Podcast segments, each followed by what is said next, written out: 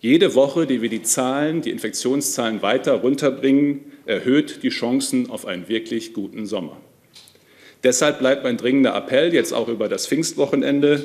Die Pandemie ist noch nicht vorbei. Genießen Sie die Feiertage, genießen wir gemeinsam die Feiertage, aber bleiben wir dabei vorsichtig.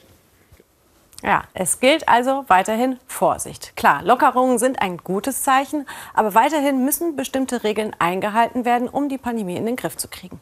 Für die Außengastronomie etwa bedeutet das Genießen können das nur diejenigen, die eine vollständige Impfung nachweisen können oder die Genesung oder einen negativen Corona-Test. Aber das bedeutet auch, jemand muss das ja kontrollieren. Und da kommt jetzt viel Arbeit auf die Gastronomen zu.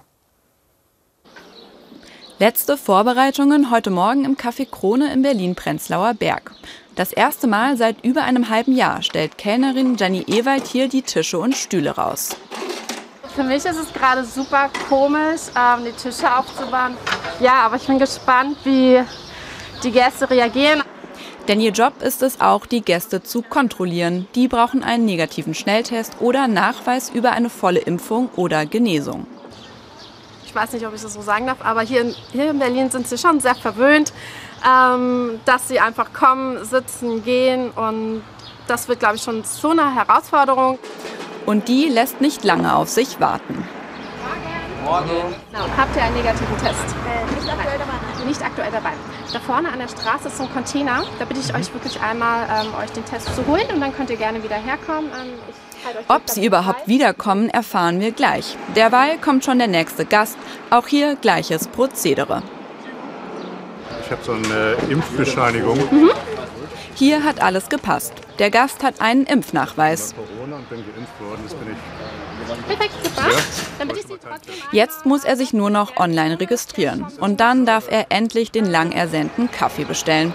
Und auch die Gruppe von eben ist wieder da. Allerdings da vorne ist leider relativ viel los. Wir müssen jetzt wahrscheinlich eine halbe bis eine Dreiviertelstunde warten. Statt Terrasse nur Takeaway. Sie sind enttäuscht. Warum können wir uns nicht raussetzen? Warum können wir uns nicht zu dritt oder zu, äh, zu zweit raussetzen, wenn wir mit unseren Spätzlen doch auch zu Hause hocken können? Verstehe ich nicht. Jenny Ewald versteht die Aufregung nicht ganz.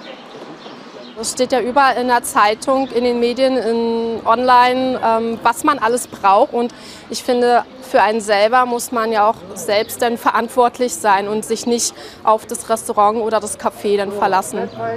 Immerhin, bei allen anderen Gästen hat es reibungslos funktioniert. Die Terrasse ist voll.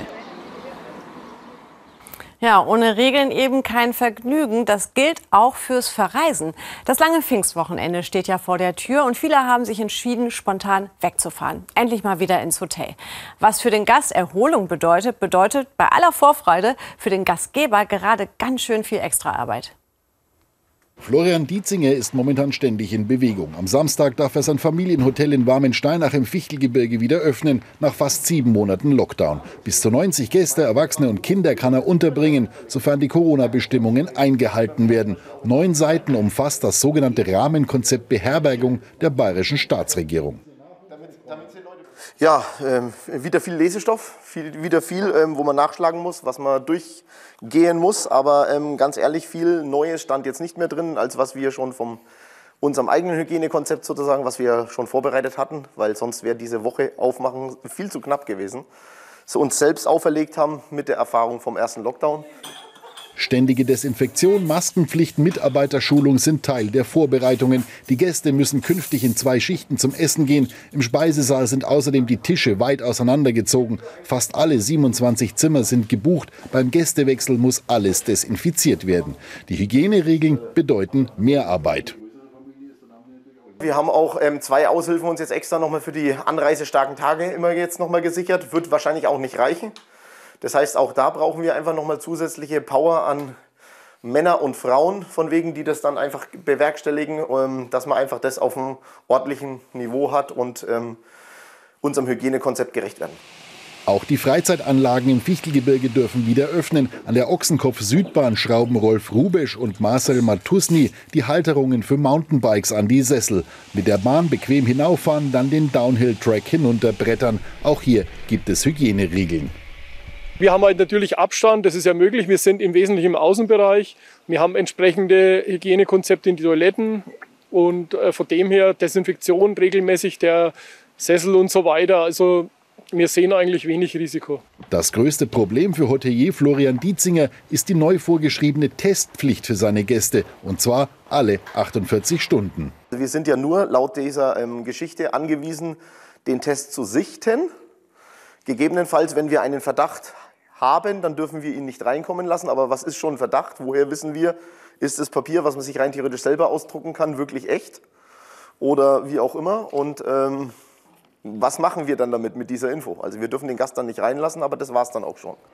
Kein gültiger Test, kein Urlaub bei Dietzinger im Haus. Die Veränderungen im Hotelleben werden sich einspielen, wäre ja nicht das erste Mal in der 111-jährigen Geschichte. Ja, die Urlaubssaison startet also auch in weiteren Teilen Deutschlands. Doch Urlaub ist dieses Jahr irgendwie anders. Als Gast muss man sich erstmal durch den Dschungel der einzelnen Corona-Länderregeln forsten. Wo ist jetzt überhaupt was erlaubt in Sachen Urlaub? 16 Bundesländer, 16 verschiedene Corona-Richtlinien. Wer spontan zu Pfingsten noch wegfahren will, so wie unsere Reporterin Jacqueline Pivon, auf den wartet erstmal eine ganz andere Urlaubsvorbereitung.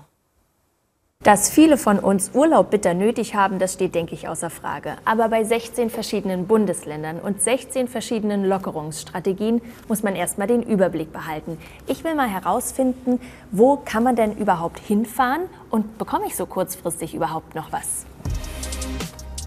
Im Netz finde ich schnell die einzelnen Regelungen der Bundesländer aufgelistet.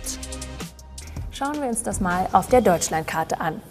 In Berlin, Hamburg, und dem Saarland sind Übernachtungen nicht erlaubt. Auch in Mecklenburg-Vorpommern nicht. Da dürfen Menschen aus anderen Bundesländern erst ab Mitte Juni wieder übernachten. Und Sachsen ist auch raus. Da sind in den Landkreisen erst ab einer Inzidenz von unter 50 touristische Übernachtungen wieder erlaubt. Wer an die Küste und ans Meer will, muss also nach Schleswig-Holstein ausweichen. Einreisen darf man mit einem negativen Testergebnis. Ich frage bei der Nordsee Tourismus GmbH nach, wie hoch die Nachfrage ist. Wenn man über Pfingsten äh, an die Nordsee reisen will, wie ausgebucht ist es denn oder hat man noch, im Moment da noch eine Chance? Also es ist bereits sehr gut gebucht, aber man hat sicher noch äh, überall, sowohl auf dem Festland als auch auf den Inseln, eine Chance, eine Unterkunft zu bekommen. Vielleicht nicht mehr die Traumunterkunft, aber es äh, gibt definitiv noch äh, Unterkünfte in allen äh, Preiskategorien. Auch Camping ist in den meisten Bundesländern erlaubt, aber mit Einschränkungen. In Brandenburg und Rheinland-Pfalz zum Beispiel ist das Campen nur erlaubt, wenn man eigene Sanitäranlagen hat, also zum Beispiel mit einem eigenen Wohnmobil. Zelten fällt dort also zum Beispiel aus.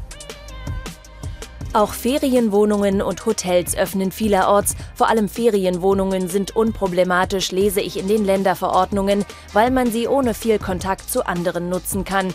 Anders ist es bei Hotels. Die dürfen in einigen Bundesländern noch nicht voll belegt werden und haben strenge Hygienevorschriften. Fazit, man muss bei der Urlaubsvorbereitung Zeit einplanen, um ganz genau zu gucken, was gilt in der Region, in die ich verreisen will. Denn die Regeln sind einfach von Bundesland zu Bundesland im Detail sehr unterschiedlich. In einigen Regionen ist der Andrang sehr groß und trotz der Lockerungen wird es Einschränkungen geben. Urlauber müssen sich auf regelmäßige Tests, Masken und Terminbuchungen einstellen.